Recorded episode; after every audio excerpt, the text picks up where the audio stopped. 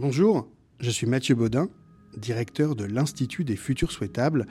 Vous écoutez Dites à l'avenir que nous arrivons, le podcast des éclaireurs de Canal ⁇ consacré à l'ère du temps, et pas n'importe lequel, puisque c'est celui qui vient. Chaque épisode ferme sa parenthèse par un voyage dans le temps, en 2040, une uchronie, mais dans le futur, histoire de voir la mise à l'échelle réussie de leurs idées. Je vous partage celle de Michael Dandrieux, sociologue de l'imaginaire, cofondateur du cabinet de conseil Eranos, enseignant à Sciences Po Paris à l'école de management et d'innovation, avec qui j'ai eu le plaisir de réconcilier l'entreprise et la société.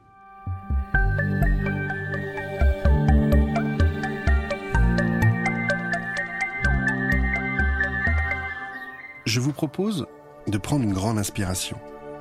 Je vous propose un voyage dans le temps. Et de dépasser le temps d'une expérience de pensée, le c'est impossible, par c'est fait, et voilà ce que ça a changé.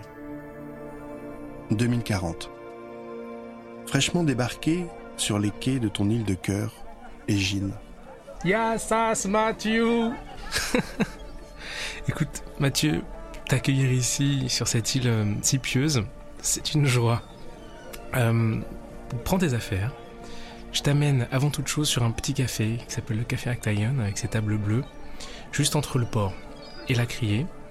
On va s'asseoir, nous au soleil, mais pour regarder les pêcheurs, on les reconnaît, eux sont assis à l'ombre. Comme pour toi et pour moi, le grec moderne est incompréhensible, tu verras, c'est aussi doux que le silence. Je suis content de revenir ici. Là où tu t'es enfin décidé à consacrer ton temps à la littérature, la seule science qui parvient toujours à la vérité, des études déjà il y a 20 ans. La Grèce a bien changé. Autrefois montrée du doigt comme mauvais élève d'un système qui ne tenait plus, l'histoire nous a montré qu'elle a inspiré de nombreuses nations en termes de résilience territoriale, particulièrement grâce à la force de sa jeunesse innovante. Je me souviens à cette période de ton idée à la fois simple et pragmatique qui remettait en cause cette doxa de l'époque particulièrement prégnante dans les entreprises, le fameux la fin justifie les moyens.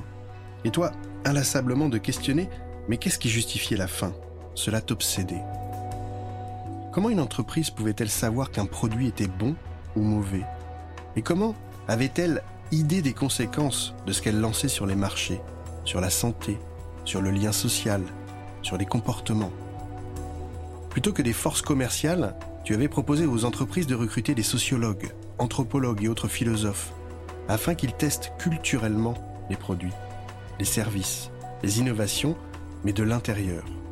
Comprendre si tel ou tel produit procurait un confort essentiel ou superflu, s'il pouvait avoir des impacts bénéfiques, parfois invisibles à première vue, s'il participait en fait à rendre le monde plus habitable pour celles et ceux qui y vivaient. La première étape a été une série de micro-événements un TEDx Talk donné à l'université de Babson en 2021 pour de jeunes entrepreneurs, cela même qui aujourd'hui contribue à l'équilibre du monde. Puis il y eut la création du CRS, le Centre européen de recherche sur l'entreprise et la société, qui, comme la déesse antique à laquelle fait penser son acronyme, accueillait toutes les chercheuses et les chercheurs désireux de fertiliser le champ immense de l'entreprise en y intégrant les sciences humaines au cœur même des sociétés. Ce changement de regard a été décisif pour finaliser le rêve de Patrick Vivray, reconsidérer les richesses en changeant les batteries d'indicateurs, avec pour clé de voûte l'indicateur d'habitabilité, posant la question en ces termes, en quoi ce que l'on vient de produire rend le monde plus habitable à ceux-là même qui sont censés y vivre? Chaque produit a été ainsi doté d'une pastille avec une lettre d'alpha à gamma résumant l'ensemble des sous-indicateurs du type consommation énergétique, recyclabilité, commerce équitable. Plus personne ne pouvait faire fi des conséquences d'un service ou d'un produit. Au moment de les vendre, chacune et chacun s'est alors mis à se dire ⁇ Je suis responsable de la santé de celui qui va les consommer, de la santé du milieu, de celle de la planète. Ainsi, à chaque fois qu'il y avait transaction, il y avait occasion de mieux connaître le milieu dans lequel elle s'exécutait plutôt que de l'en séparer. Au début des années 30, les gens se sont étrangement lassés d'être riches. En 2032, lors du schisme engendré par la charte des Gines, un nouveau classement mondial des écoles s'est même imposé et nous a fait sortir de la confusion des choses.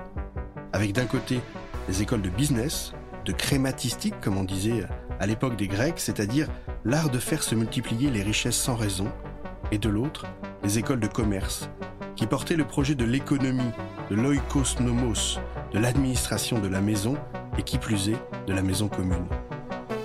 Dans ces écoles de commerce réhabilitées, apparurent des cours de présence d'esprit, soutenus par la chaire de géontologie. Des cours pour être là, autant dans l'espace que dans le temps. Préalable indispensable s'il en est pour habiter le monde. En 2021, tu me confiais l'espoir qui était alors le tien, que chacune et chacun soit parvenu à trouver son île, son lieu immuable. Et il est réjouissant de constater qu'aujourd'hui, une partie de la population semble l'avoir trouvé. Celle-là même qui, délaissant le flot des infos continues, s'est remise à lire l'Odyssée. C'est très beau cette histoire.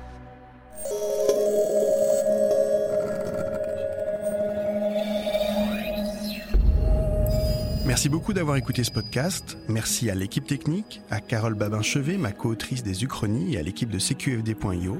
À très bientôt.